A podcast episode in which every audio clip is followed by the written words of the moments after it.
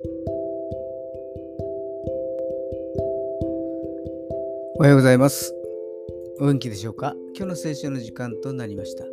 今日の聖書の箇所は、新約聖書、ヘブル人への手紙、11章3節ヘブル人への手紙、11章の3節でございます。お読みいたします。信仰によって私たちはこの世界が神の言葉で作られたことを悟り、その結果、見えるものが目に見えるものからできたものではないことを悟ります。アーメン。神様は御言葉でこの世界を作られました。光あれ。すると光があった。